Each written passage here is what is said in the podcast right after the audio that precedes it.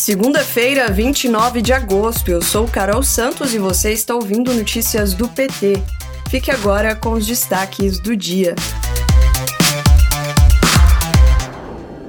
Nesta segunda-feira, Lula inicia a semana em um encontro com deputados europeus em São Paulo. A partir de quarta-feira, Lula fará agenda de campanha pela região norte do país. No dia 31, nosso presidente vai participar do ato Todos Juntos pelo Amazonas, em Manaus, e na quinta-feira ele visita a fábrica da Honda, na Zona Franca. Ainda na quinta, Lula vai para Belém, onde realiza comício. E na sexta-feira, dia 2 de setembro, Lula chega no Maranhão, onde participa do ato Todos Juntos pelo Maranhão.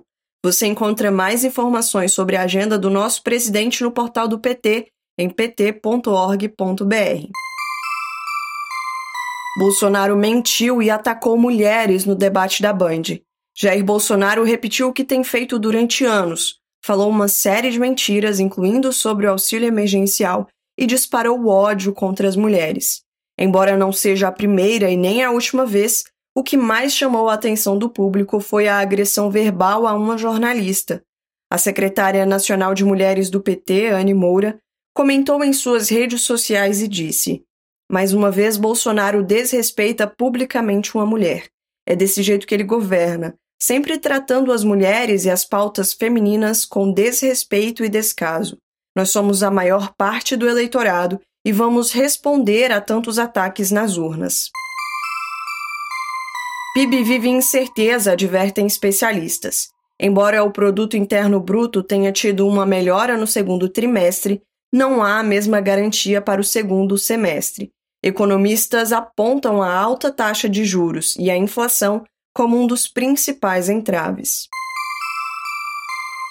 Em entrevista para o jornal Correio Brasiliense, a ex-ministra do Desenvolvimento Social e Combate à Fome, Tereza Campelo, destaca que não foi a pandemia que devolveu o Brasil ao mapa da fome da ONU.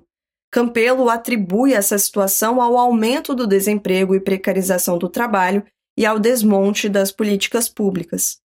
A ex-ministra ainda destacou o quanto a desigualdade social no Brasil tem atingido níveis absurdos, no momento em que o país tem ao mesmo tempo um recorde de população em situação de fome e um recorde de produção de grãos. A fome é fruto da decisão política, é reflexo do que você faz ou não faz na economia e nas políticas públicas, finaliza Teresa Campelo. Hoje, o senador pelo PT do Rio Grande do Sul, Paulo Paim, preside a sessão especial em celebração aos 10 anos da Lei de Cotas nas universidades públicas e institutos federais. A lei de 2012 democratizou o acesso à universidade e possibilitou que hoje mais da metade dos estudantes destas instituições sejam pretos ou pardos.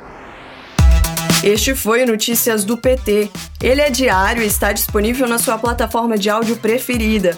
Siga o podcast para receber uma notificação toda vez que sair um novo episódio. Se você gostou, deixa cinco estrelas na avaliação e compartilha.